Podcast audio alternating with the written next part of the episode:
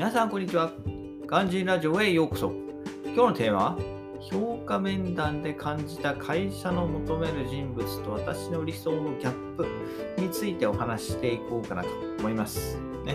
えー、先日ね、こう超直属の上司と、まあ、評価面談がありました。うんまあ、とはいえね、えー、私は上期は全部育児休業で休んでいたので、まあ、評価結果っていうものはないのでね、えー、今後の希望とか、あとは会社の目指しているところ、1年間でこういうところ変わったんだよっていうのを、まあ、説明してもらいました。はい。でね、まあ、多くの会社で、まあ、半期に一度、その評価面談っていうのがあるかと思うんですけど、まあ、私の会社の例外ではないですね。これは半期に一度やってまして、まあ、課長ですよね。課長と1対1で、えー今回だと、まあ、上期が終わったところなんで、上期の業績結果と、まあ、今度下期のね、業績の目標などを、まあ、話し合うための、まあ、約1時間面談でした。はい。うん。で、えー、まあ、そのだから評価はなかったっていうところで、えー、じゃあ何をしたいのかっていうところですよね。これから復帰して何をしたいとかっていうところをお話ししたんですけど、まあ、私はね、まあ、そもそもそのエンジニアっていう職じゃなくて、まあ、プロジェクトマネージャーがやりたいと。うん。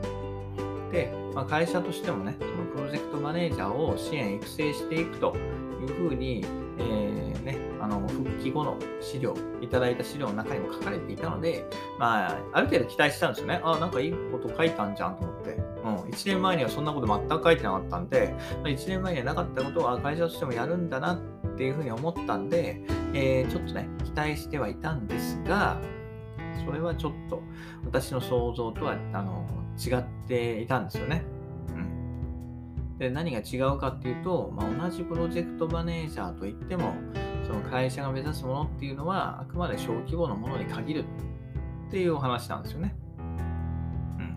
まあ、海外案件ってね、まあ、一口で言っても、まあ、大きな案件もあるし、小さな案件もあるっていったところで、まあ、会社としてはね、大きな案件は取らずに、まあ、小さな方を狙って利益を確保していくっていうのが、まあ、一応今のところの、えー、方針だそうです。まあ、私の経験上ね、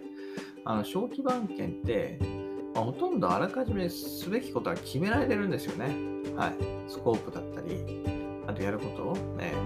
決められてるんで、で、期間もね、1年以内に終わってしまうのが多いんで、プロジェクトマネージャーっていう職が、果たしてじゃあプロジェクトマネジメントするのかって言ったら、ちょっと疑問が、ちょちょっととか、だいぶ疑問が残るんですよね。えー、別にリーダーシップを出していく必要の、あの、プロジェクトではないんですよ。まあ、ただのそのリーダー、あの、ね、なんですか、修学旅行のリーダーみたいな感じで、まあ、ただね、うん、そのお客さんとの、はいえ窓口になったりとかね、えー、団内で打ち合わせを開催したりとかね、本当になんかそういう感じなんですよね。えー、別に大したあの、ね、やりがいもないし、ね、こう、ね、やっぱりリーダーといえばこう難局を乗り越えていくとこですよね。ああ、こうなんかまずい、このままじゃどうにかなって壊れちゃうって言った時に、じゃあどうするっていうね、はい。答えがない中で探していくっていうのが、そこにね、面白みがあると私は思ってるんですけど、そういうのがほとんどないんですよ、小規模には。はい。ただ、会社としては、まあ、そんなね、小さな規模ばっかりを狙っていくという、まあ、私としては及び腰な、えー、及び腰とも感じ取れる、その対応に、ちょっとショックを受けましたね。うん。なんかね、国内外のね、こう、アピール、えー、会社の、ね、こう資料とか見てても、海外部門はどんどん今後ね、会社の柱としていくみたいな、あの、ね、やっていくって話してる割には、なんか、あの、やり方が小さいんじゃねっていうふうには思うんですけどね。小型案件ってまあ確かに簡単に受注できてね運営がそのしやすいっていう面では、まあ、会社としてねいいと思うんですよ。うん。ね。余計な遅延したりとか、まあ、炎上したりっていうのはないからね。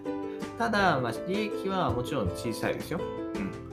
利益はもちろん小さい。だからなんか、ま、数をこなしていくっていう方向に、ま、舵を切ったんですけど、まあ、それはね、それはそれで一つの戦略だと私も思います。それは別に否定はしません。ただ、まあ、私が考えている、やりたかったプロジェクトマネジメントっていうところでは、ちょっと違うかなというふうに感じました。うん、なので、まあ、今回の、今の会社に対する、まあ、モチベーションっていうのは下がり下がりましたね。まあ、ほとんどない等しい感じですけどね。うん、だから、こうね、うん、もういいかなって私は正直思ってます。今の会社でもう頑張る必要はないかなと。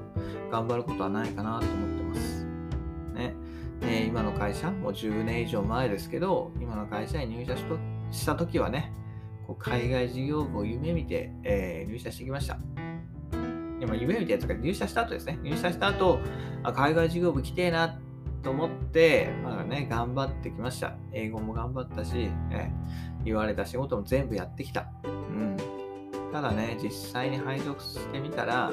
ねね、現場より私は問題が多いかなと思いますね。問題ばかりだし、まあ、結構の果てに今回のこの会社の方針、ちょっとね、なんか、こう、大企業、ね、一応大企業っていうね、名乗ってんだったらもうちょっとなんか、ね、積極的にやってってもいいんじゃないかなと思うんですけど、まあ会社としてはやっていけない。はい。日本では大企業だけども、まあ、海外で言ったら普通の一企業なんでね、そんな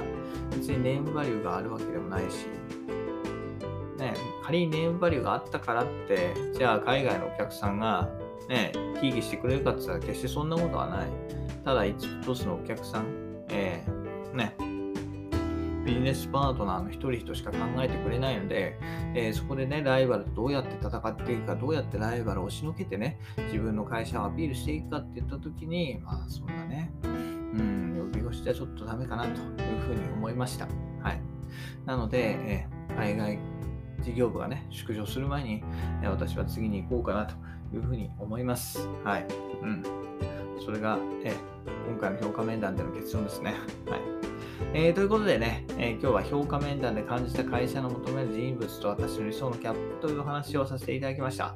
それではまた明日。バイバイ。Have a nice day!